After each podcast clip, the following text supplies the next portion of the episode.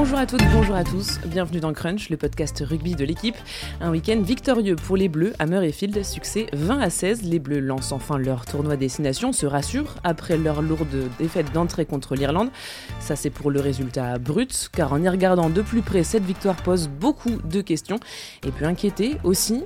Pourquoi le jeu tricolore est si brouillon? Les Bleus ont-ils régressé? À quoi joue Fabien Galtier? On se demandera aussi si on peut encore se réfugier derrière l'adage Seule la victoire est belle.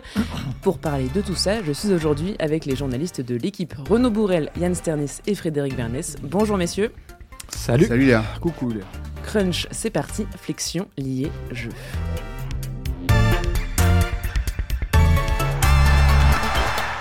À trois doigts près, le sort aurait pu être différent. La réaction de Louis Bielbiaré après la rencontre. Les Écossais ont vu leur essai être refusé après quatre longues minutes d'arbitrage vidéo après la sirène. Et c'est refusé car pas d'image claire selon l'arbitre. Un pied ou une main française ont empêché le ballon de toucher l'embut. Et donc l'Écosse ne revient pas au score et laisse la victoire aux Bleus. Évidemment, cette décision a fait débat en fonction de quel côté on se situe. Vous, qu'est-ce que vous en avez pensé? Bah, elle applique euh, tout simplement euh, le règlement euh, dans, ce cas, dans ce genre de, cas de figure. L'arbitre n'a pas vu au moment où, les Écossais rentrent dans l'embut s'il avait aplati. et euh, ça, c'est son esprit de contradiction de, contradiction de principe. Je l'ai tout le week-end. Tout le week-end avec nous. C'était non. Fred fait le nom de la tête. Frédéric euh, Bernès, oui, en personne. Donc, euh, il recourt à la vidéo. Et la, vidéo, l'image, l'image n'est pas claire, même si d'évidence, on devine que le, le, finit par être aplati et qui a bien essayé mais on ne le voit pas distinctement, donc il, donc il, euh, refuse l'essai, ce qui met beaucoup de, doutes euh, et, pas mal de, comment dire, de, de brouillard autour de ces décisions. C'est le temps qu'ils mettent, c'est le fait que tout le monde voit l'image et donc se fait une idée, que les arbitres semblent un peu revenir sur la prédécision qu'ils prennent. Euh, et, voilà, et donc je laisse la parole à Fred qui va pouvoir me contredire autant qu'il le souhaite. C'est que nous, au stade, en fait, on n'entendait pas le son de l'arbitre, mais après, en conférence de presse. Certains l'entendaient, Frédéric. Ceux qui... sélectionneur écossais euh, Gregor Townsend est venu et c'est lui en fait qui, nous a dit euh, que dans les discussions des arbitres que eux ils entendaient dans leur euh, dans leur box, ils étaient très surpris de la décision finale parce que au milieu de la discussion, il est évident parce qu'en fait il y a un collègue écossais qui a donné toute la transcription des échanges entre l'arbitre de terrain et l'arbitre et l'arbitre vidéo et on se rend compte qu'à un moment donné l'arbitre vidéo dit tiens regarde cette image là, on voit le ballon au sol. Il le dit. Et donc, il lui montre une image comme ça. L'arbitre dit, ben, dans ce cas-là, je vais changer ma décision et je vais accorder l'essai. Et ensuite, il lui dit, attends, regarde de notre angle de caméra. Mhm. Et sur celle-là, on voit pas le, on voit pas le ballon au sol. Mais puisqu'il y en a un seul angle qui suffit à montrer le ballon au sol, c'est largement suffisant à mon avis. On l'a jamais vu, quand même. Il devine. Sur la bah, première image, on l'a jamais vu le ballon, au sol. Et après, et après il dit. il faut que j'ai une confirmation. Moi, je trouve que c'est, je trouve que c'est très étrange de dire d'abord on va donner l'essai parce qu'on voit le ballon au sol et puis dire après bon finalement sur une autre image on le voit pas au sol donc on n'accorde plus l'essai. Et qu'est-ce qu'ils ont dit les euh, Écossais, les joueurs écossais après, euh, après le match bah, ils étaient, vraiment très dans la retenue, moi je trouve, parce qu'ils auraient peut-être pu en faire plus. Euh, mais c'est un peu comme le public écossais, c'est un public qui est vraiment assez admirable pour ça. C'est que ils ont à peine sifflé, ils ont à peine hué. Il y a eu une bronca une mini au moment de la décision. Et puis après, ça s'est éteint. Par contre, ce qui était assez frappant et touchant comme image, c'est Townsend dans sa coaching box. Coaching box Que, vous avez identifié. Tu as été très touché à un moment, j'ai vu que tu étais ému. Il était contre le mur, livide, Mm. Il regardait en direction du terrain, alors que bon, y a, les Français commençaient un tour d'honneur et tout. Il ne bougeait pas. Il était, euh, c'était assez, euh, assez saisissant comme image. ses adjoints s'affairaient parce que là, à ce moment-là, il débranche tout, il range tout, et lui, il était vraiment. Euh, enfin, il comprenait pas quoi. Il était dans le, il était dans le mal, hein, comme on peut mm. dire. Mais des, essais comme celui-là accordés, on en a déjà vu 150 à peu près quoi. Hein. On est tous d'accord, j'espère là-dessus. On en a déjà vu des refusés aussi. Beaucoup moins. 138. Je vais fact-checker. oui, parce que les datas, c'est important de nos jours. Et les Français, leur réaction, est-ce qu'ils ont eu le triomphe modeste? Ça dépend lesquels. Les joueurs. Parlons des joueurs d'abord, on parlera de Fabien Galtier plus tard. Bah, ils sautaient partout, ils étaient sautés de joie. Effectivement, ils auraient peut-être pu.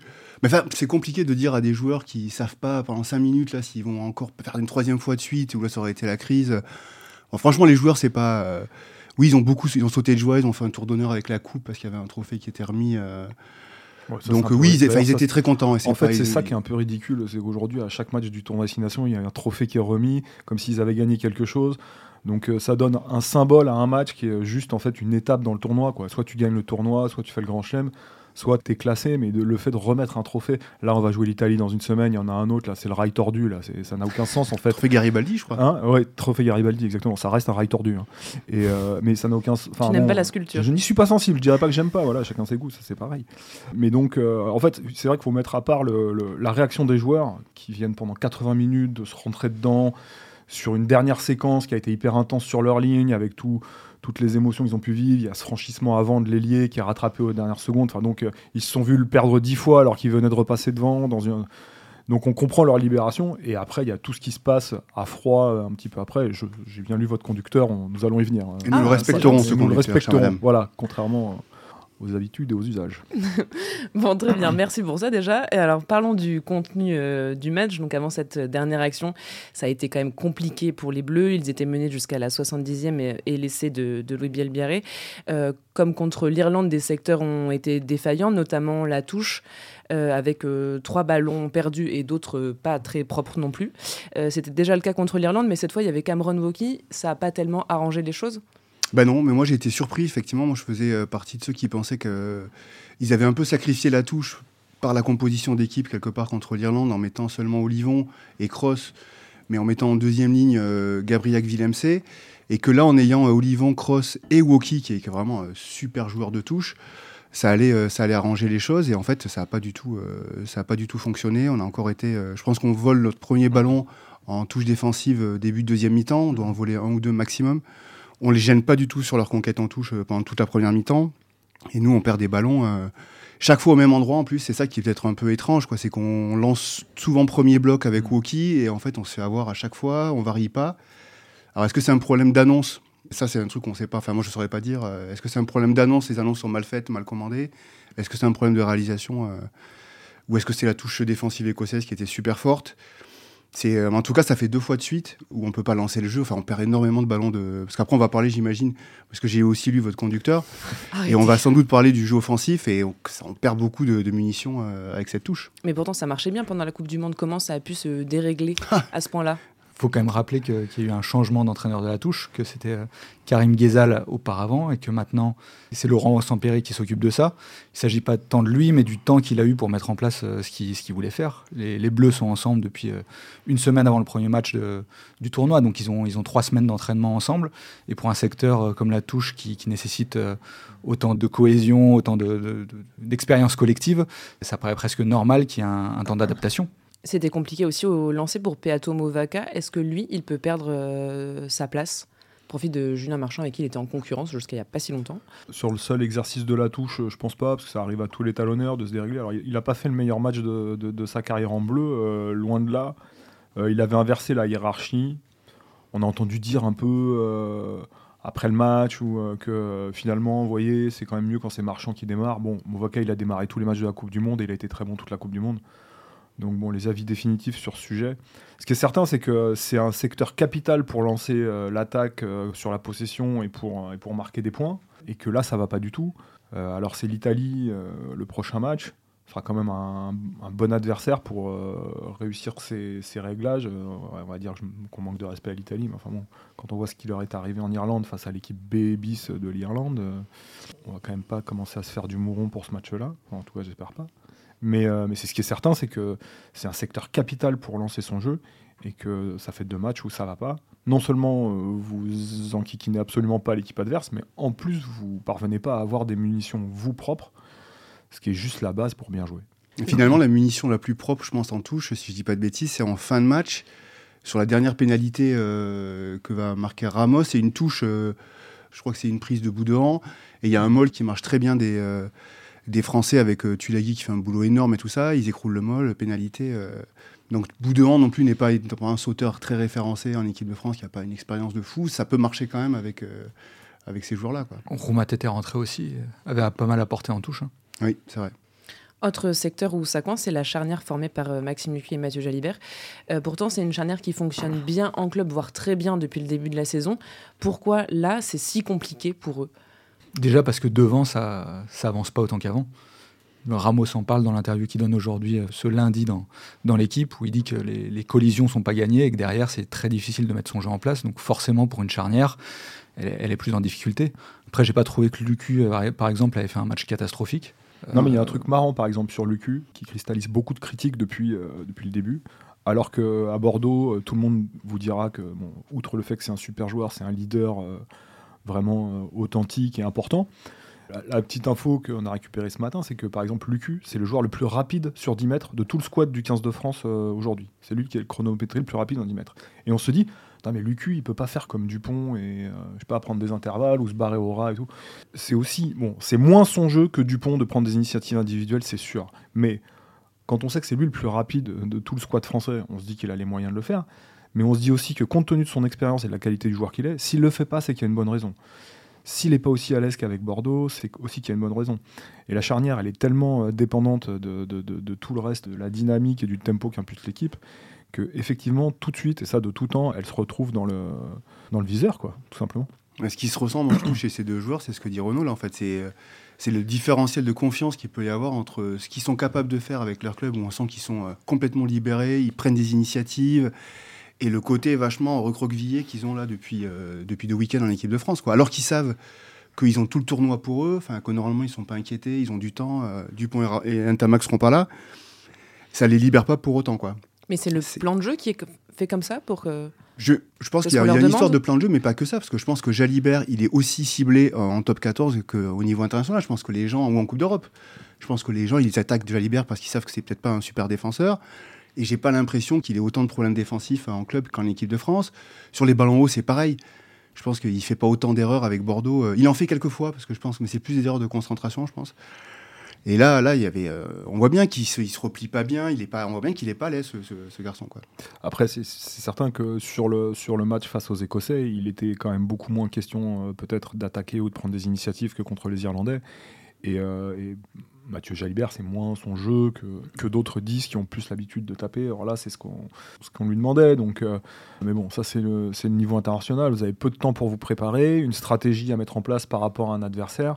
Et on vous demande de, de l'appliquer euh, parce qu'on pense que c'est comme ça que vous allez, euh, que vous allez gagner. Nolan Le Garec a fait une entrée plutôt convaincante en plus à la 50e. Est-ce qu'il peut aller chercher une titularisation à la place de Maxime Lucu? Peut-être contre l'Italie par exemple Comme ça, je dirais que non, parce que Fabien Galtier a, a montré qu'il avait foi en l'expérience collective, en, au devoir de mémoire auprès des joueurs qui, qui, en quel il avait confiance. Donc euh, je le vois mal le changer Lucu là pour l'Italie, même, même si c'est contre l'Italie, et pour lui, pour lui faire perdre complètement confiance derrière. Je vais prendre un peu d'avance sur votre conducteur, Léa, vous m'en voudrez pas, mais, mais en fait, euh, à partir du moment où Fabien Galtier déclare en conférence de presse que c'est le plus grand match d'une équipe de France, je vois pas comment il peut toucher à son équipe. je, je parle sous votre contrôle. On y revient. C'est assez rusé de sa part. hein. Ouais, cet argument est assez rusé. Ah, ouais. on est d'accord. Oui, puis en plus, le Garec, il n'y a pas de raison de le vexer parce que le Garec, il part de. Avant le tournoi, il a zéro sélection. Il est déjà venu en équipe de France. Il a déjà fait des matchs où il est sur la feuille, euh, où il rentre pas. Et là, il lui a déjà donné deux, deux matchs, deux feuilles de match. euh, Grand match à euh, Twickenham avec les Barbarians. Ouais. euh. Oui, c'est vrai, avant, avant le Japon. Mais, euh, mais là, il a joué aussi, deux il a, fois battu, 20 il a minutes. écrasé les Anglais à Twickenham. Ouais. Le Garec. Deux fois 20 minutes. Donc, euh, donc je pense qu'il est content. Enfin, je pense que le Garec, il y a une progression pour lui.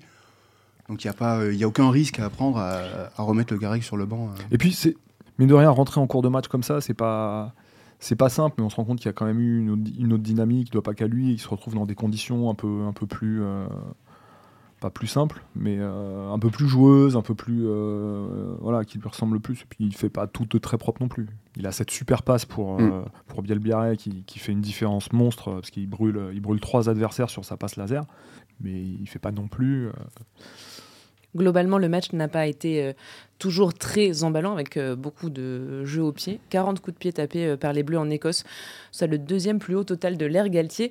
Résultat, euh, pas mal de ping-pong sorte rugby. de ce corps à Alex Bardot. Je l'ai lu dans un 40 coups de papier d'Alex Bardot, euh, d'ailleurs. C'est marrant, j'aurais dit plus, moi, que le coup de pied. En ressenti, Ah oui, en ressenti, ouais. hein. Il y a le vécu, le ressenti, quoi. Euh, donc on a vu, euh, on a vu pas mal de ping-pong rugby et des scènes assez surprenantes avec des joueurs qui se figent sur le terrain et plus personne ne bouge. Fred Bernès appelle ça un 2 3 soleil, mais euh, il y a une vraie règle. Euh, Qu'est-ce que tu, est-ce que tu peux nous On sent, on expliquer sent qu'il y a des enfants à la maison. hein. En fait, dans un échange de jeu au pied de ping-pong, comme on appelle ça, la règle oblige les joueurs placés devant le botteur de leur équipe à attendre que l'adversaire qui réceptionne le ballon soit fasse une passe, soit parcourt 5 mètres. Et là, les défenseurs ont le droit de bouger. Il se trouve que Russell là, euh, captait le ballon et derrière ne faisait pas de passe et n'avançait pas de 5 mètres. Donc, euh, Donc ça bloque tout le monde, sauf si le botteur remet tout le monde en jeu par une course en, se remettant devant. Et comme c'était Ramos, je pense, et qu'il n'avait pas envie de, se faire. qui restait derrière pour réceptionner le coup de pied qu'il attendait lui aussi. Voilà. À part si un de ses partenaires placé derrière lui, Ramos français, montait à sa place, il n'y avait pas de remise en jeu, donc on se retrouvait oui, à ces scènes un peu euh, surréalistes. Et qu'est-ce qu'on peut faire pour euh, lutter contre euh, ces scènes surréalistes? Est-ce que ça va durer? Est-ce qu'on va mettre une. Bah il faut écrire à World Rugby. Ouais, ou éteindre la lumière quand ça se passe, parce que bon, les gars, qui on ferme, mais personne n'a eu l'idée. Est-ce que c'était surprenant de autant jouer au pied aussi pour les Français, surtout quand on a des difficultés comme ça sur les ballons hauts? Bah, là, comme c'était pas du jeu au pied de pression pour récupérer le ballon, il n'y avait pas de sujet sur les ballons en fait, vu que personne montait. Euh, moi, où ça m'a surpris sur un certain. Il y, a eu plusieurs ping-pong rugby qui m'ont surpris dans le sens où on courait après le score, qu'on n'était jamais dangereux et qu'à faire ça, euh, finalement. Euh, oui, on était à moins 6. Voilà, on était à moins premier ping-pong rugby, on est à moins 6. Premier ping-pong rugby, on n'en gagnait aucun. Enfin, ils n'en gagnaient aucun, parce que moi j'ai tapé dans aucun ballon, mais, mais ils n'en gagnaient aucun. Et là, on se dit, mais qu'est-ce qu'ils font Ils veulent pas le gagner en fait. Bon, l'histoire nous, nous donne tort à la fin, mais c'est vrai que c'était très étonnant. Et ça, ça accréditait ouais, l'idée d'une équipe euh, un peu timorée, recroquevillée sur elle-même, qui ne trouvait, pas, euh, qui trouvait pas de solution. Et c'est vrai qu'elle en avait trouvé une fois juste avant la mi-temps. Euh, mais ça l'avait pas trop inspiré, donc ouais, non, c'était assez étonnant. Et c'est sans doute la réponse tactique qu'ils ont trouvée mm. après le match de l'Irlande aussi, c'est-à-dire qu'on leur, ils avaient bien compris que contre l'Irlande, ils avaient sans doute trop joué dans leurs 40 mètres et et que ça marchait pas. Et on n'était pas sur euh, la dépossession de la grande époque ou, euh, ou de l'année des six essais. Il n'y a pas de chasse à Édimbourg, il n'y a pas de chasse, il n'y a pas de pression. Quand ils font de la dépossession comme ça, ce qu'ils veulent, c'est enfermer euh, l'équipe qui reçoit le coup de pied dans son terrain le plus bas possible, soit l'obliger à rendre par un jeu au pied qui sera perdant, soit la cantonner dans son camp et lui mettre la pression. Et là, c'était c'était jamais le cas. Et, c'est même le contraire qui arrivait, parce que sur les jeux au pied écossais, il y a eu l'un avant de Ramos qui va en touche, enfin euh, Ramos qui concède une touche sur une réception, il y a deux en avant de Jalibert, mm. il y a une relance après avec Ramos et Penaud qui fait un en avant, enfin on perd beaucoup de terrain finalement sur ces, jeux, sur ces échanges de jeux au pied, euh. donc ça n'a pas été très efficace moi je pense. Et les rares fois où on a relancé à la main sur, sur ces jeux au pied écossais, tu as l'impression que le collectif s'attendait pas forcément à ce qu'ils relancent. Donc que, collectivement ils n'étaient pas prêts à ça non plus. On a beaucoup dit que le match avait été euh, mitigé, compliqué pour les Bleus euh, malgré la victoire, mais visiblement ça dépend un peu des points de vue. Fabien Galtier a dit euh, après la rencontre que c'était une des plus belles victoires de son équipe. Le contenu est formidable. Je suis surpris de votre question. On n'est pas là pour faire des démonstrations et donner des leçons. À la mi-temps, au micro du, diffuseur de France Télé, il s'était aussi dit très satisfait, alors qu'à ce moment-là, les Bleus étaient menés 13 à 10. Bref, à quoi joue Fabien Galtier? Est-ce que vous comprenez ce discours-là ou cette stratégie? Il nous prépare à, quatre années de. de communication euh, un peu lunaire, je pense. Il y a deux choses en fait qui sont différentes dans ce, dans, ce, discours-là. C'est qu'on peut comprendre en fait qu'ils ont passé une semaine très difficile, ils ont quand même pris une vraie raclée contre l'Irlande. Ça vient après la Coupe du Monde, donc on peut comprendre le côté euh, hyper soulagé et content quand même de gagner un match en Écosse parce que effectivement c'est pas facile de gagner en Écosse et tout le monde ne va pas gagner en Écosse et ça je pense qu'on peut tous l'entendre. Le problème, c'est pourquoi il bascule plus loin et il va dire que c'est un contenu euh, parfait et formidable. Là, il cherche autre chose. Alors, on fait un article demain, je, me permets de faire un petit peu d'autopromo. Nous avons un article demain dans le journal L'équipe où on va essayer justement de, répondre à cette question. Euh, les avis sont partagés et euh, alors certains pensent qu'il protège son groupe en faisant ça, mais moi je ne crois pas parce que finalement son groupe et le discours des joueurs n'était pas du tout celui-là après le match. Au contraire, les joueurs ils étaient assez lucides sur le match. Ils étaient contents d'avoir gagné un match difficile. Ils savaient quand même qu'ils n'avaient pas super bien joué. Mais ils ont gagné un match, voilà, et après avoir pris 40 pions euh, à la maison, donc euh, c'était, ça suffisait à leur, à leur bonheur. Quoi. Non, ce qui est concernant, en fait, c'est que euh, parce qu'il il est en train de déclencher, d'ouvrir un feu média, contre les médias, il se rend pas compte qu'il parle en réalité à ses supporters. Il peut vouloir faire la bagarre ou, la guerre avec les, journalistes, ce sera pas le premier. C'est pas grave en soi, mais quand il dit ça, en fait, il se fout de la gueule de tous les gens qui ont vu le match. Parce que nous, ce qu'on dit souvent aux acteurs qu'on a devant nous, quand on raconte une, rencontre ou un match, c'est qu'on ne peut pas la survendre parce que les gens, ils ont vu le même match que nous. Ils sont ennuyés. Ils ont trouvé l'équipe de France vraiment faiblarde par rapport à avant. Donc ça sert à rien de vouloir vendre 200 euh, euros une, une, partie qui en vaut 15. quoi. C'est pas, pas, pas crédible. Ce qui est plus ennuyeux, c'est quand Greg Aldrit, qui est à côté, en fait, il épouse le même élément de langage parce que Greg Aldrit, il a écrasé les All Blacks au Stade de France dans un match qui était incroyable, dans une ambiance dingue. En novembre 2000, je sais plus combien, là, 21. 21, c'était fabuleux comme match. Il a roulé sur l'Angleterre à Twickenham l'année dernière, mais ça, si c'est pas un des plus grands matchs de son histoire, et nous, c'est, c'est- ça, ça n'existe pas. Ils ont roulé sur les All Blacks en match d'ouverture de la Coupe du Monde, dans un match où il y avait une pression, une atmosphère, il faisait 60 degrés. Enfin, si s'il n'a pas 10 matchs en équipe de France qui valent 100 fois, malgré le soulagement qu'on comprend là, c'est qu'il n'en a pas eu. Et donc, en fait, ils vont tous s'embarquer là-dedans, et, c'est, c'est- et, et ils se rendent pas compte que c'est désolant parce que parce que parce que parce qu'il y a 6 millions de personnes devant le match que euh, et que et que et qu'ils vont faire croire que euh, ces 6 millions de personnes elles ont pas vu ce qu'elles ont vu mais que eux ils ont raison de dire ce qu'ils ont non mais pff, enfin bon bref. C'est c'est c'est lunaire. Cette victoire, est-ce qu'elle peut déclencher une remise en question un peu du staff aussi de... Moi, je pense qu'il y a une première remise en question après, après l'Irlande, parce qu'il y a quand même eu des attitudes ultra positives euh, sur ce match en Écosse. Un correctif sur l'engagement, sur la qualité euh, de la défense. Il y a vraiment eu des progrès sur, euh, sur le, respect de la stratégie, même si elle ne plaît pas à tout le monde. Euh, voilà, jouer au pied, ça fait partie du, ça fait partie du rugby. Et quand vous n'avez pas un, bon jeu au pied et un bon buteur, et que vous n'êtes pas capable de sanctionner l'équipe adverse par du jeu au pied, en général, vous ne gagnez pas beaucoup de titres non plus. Donc, il y, a- quand même eu, déjà de l'Irlande à l'Écosse, il y a quand même eu des progrès intéressants. La question, c'est est-ce que dans ce qu'on voit en Écosse, il y a aussi encore des, des- des- sujets de- d'in- d'inquiétude par rapport à l'Irlande? On a listé la touche. Il y a des individualités qui sont pas au niveau de celles qu'elles étaient parce que, parce que il faut aussi l'admettre, il y a des joueurs, ça fait 4 ans qu'ils sont sur le pont au taquet tout le temps avec leur club mais aussi avec l'équipe de France, que la pression physique et morale et mentale, elle est colossale et que c'est dur de repartir. Donc est-ce que, euh, est-ce que il faut profiter de cette coupure pour, euh, euh, par petites touches encore, euh, mettre, des, mettre des jeunes ou des, c'est, une question qui, je pense, euh, peut se poser et tout à fait, euh, et tout, et tout à fait valable. Moi, personnellement, j'ai pas la réponse, mais en tout cas, j'imagine quand même qu'ils vont l'étudier parce que euh, il y a encore des sujets de, malgré soulagement, des sujets de, des sujets d'interrogation. Cette victoire contre l'Écosse, elle permet donc aux Bleus de au moins euh, reprendre euh, confiance. Euh, ils en avaient vraiment besoin. C'était si dur que ça, parce qu'ils ont perdu que, que, le match contre l'Irlande et le match contre l'Afrique du Sud à la Coupe du Monde. Ça fait que deux matchs finalement. Mais on a vraiment senti une équipe, une équipe dans la difficulté. Sauf que le match contre l'Afrique du Sud, c'était le match le plus important et du mandat Galtier, un des matchs de- les plus importants de l'histoire de l'équipe de France. Et que le, le match contre l'Irlande, c'était le match d'après, et que direct, ils se sont repris une baffe en, en prenant 39 points à la maison. Donc c'est c'est pas de, de, de défaite anodine. Et derrière, bah, il n'y a, qu'à voir les réactions des Français après ce match et la joie qu'ils ont pu exprimer, le soulagement qu'ils ont pu exprimer, pour se rendre compte à, à quel point la, la- la semaine, leur semaine a été difficile. Ça peut être un match fondateur. Moi, j'avoue que je sais pas parce que moi, je continue à, me dire que cette équipe-là, enfin, j'arrive pas à comprendre si vous prenez les trois matchs dont on vient de parler, l'Afrique du Sud, l'Irlande et l'Écosse. Moi, je vois aucun fil conducteur entre ces trois matchs, en fait. Mais vraiment aucun. C'est-à-dire que je pense que contre l'Afrique du Sud, on est, euh, on est dans la vitesse, on impose une force, on fait une première mi-temps vraiment très, très impressionnante. On met à mal les Sud-Africains comme personne. euh. Contre l'Irlande, on n'est pas là physiquement, euh, on essaie de jouer de notre camp. Enfin, et là, et là, on fait un- beaucoup de jeux au pied, euh, très peu de choses avec le ballon quand même. Enfin, je vois pas du tout où est-ce qu'on veut en venir. euh, et je pense que, enfin, pour moi, le- l'enseignement du début du tournoi, c'est que l'écart avec l'Irlande, c'est- creusé, quoi. Mais beaucoup.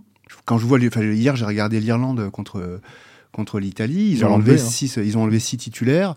Aucun problème. Enfin, ils jouent pas pas si bien, pas aussi bien qu'à Marseille. Mais on voit, on voit des choses, quoi. On voit beaucoup de choses. L'Irlande, on a l'impression d'avoir un, un fil rouge qui continue après la Coupe du Monde pour eux, alors que les Bleus, on donne l'impression d'être en totale reconstruction. là. Comme si beaucoup de choses allaient changer, même si au final, il n'y a qu'une partie du staff qui a changé. Oui, et puis le groupe disent- est similaire.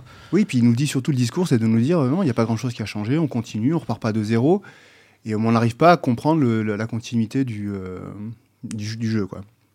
Si on veut être un petit peu positif et un petit peu rassurant, euh, après l'Écosse euh, euh, et, l'Irlande, les Bleus doivent affronter maintenant l'Italie, le Pays de Galles et l'Angleterre. Est-ce que le plus dur est derrière les Bleus dans ce tournoi et qui vont affronter maintenant des équipes un peu plus dans la difficulté ou un peu plus abordables?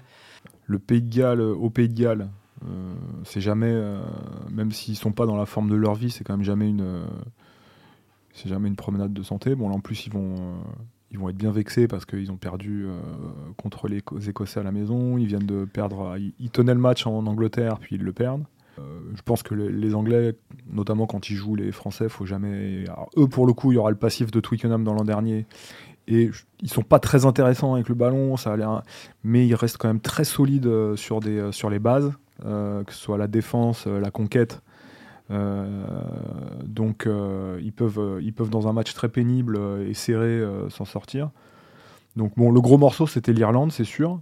Mais les deux dernières journées du tournoi euh, seront pas seront pas faciles si, euh, si l'équipe de France elle montre pas un visage plus fringant qu'en Écosse. Après ces deux matchs contre l'Irlande et l'Écosse, avant d'y retourner, petite pause euh, pour les Bleus cette semaine. Le match contre l'Italie sera le dimanche 25 février à Lille.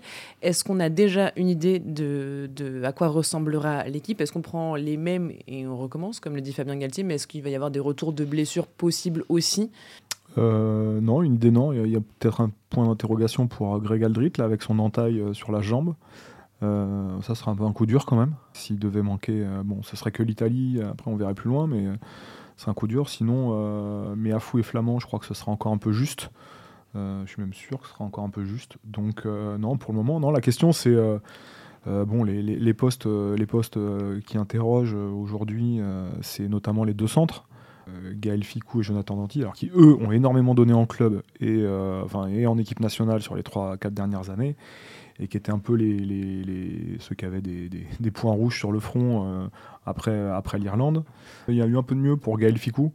et en fait, on parle surtout d'eux parce que il y, y, a des jeunes en top 14 et qui sont déjà appelés dans le groupe, qui, qui font vraiment sensation. que ce soit Moefana qui est dans le groupe, mais qui a que des bouts de match et qui est jamais mis en position de vraiment et puis surtout Gaëton et De Porter, le, Palois et l'autre Bordelais, qui sont des moins de 20 champions du monde, qui sont vraiment très très forts. Euh, et que, tout le monde appelle leur vœu. Est-ce qu'il y aura cette envie de voilà d'inoculer un peu de un peu un peu de jeunesse pour euh, pour gagner cette vitesse qu'on trouve plus? Hmm. Je suis convaincu, euh, je pense savoir que la, question se pose en interne, mais est-ce qu'ils vont la trancher après avoir fait le meilleur match de leur mandat C'est une autre question quoi. Moi, je pense qu'avant de. Enfin, les joueurs et tout ça, je pense qu'il faut retrouver de. Faut retrouver de la confiance. J'étais en train d'y penser en écoutant Renault parce que je l'écoutais euh... religieusement.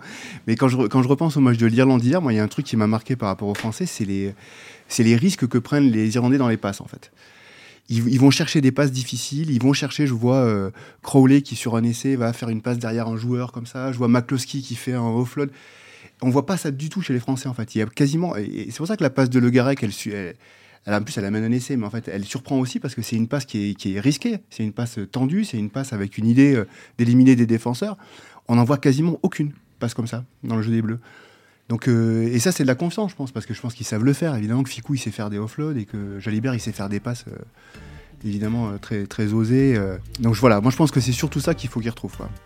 On verra contre l'Italie. Alors si les Bleus ont retrouvé un peu de confiance et, qui pourront remporter leur euh, trophée en forme de... De rail tordu. De rail tordu, voilà. Merci messieurs. Et rouillé. Ils en prennent même pas soin.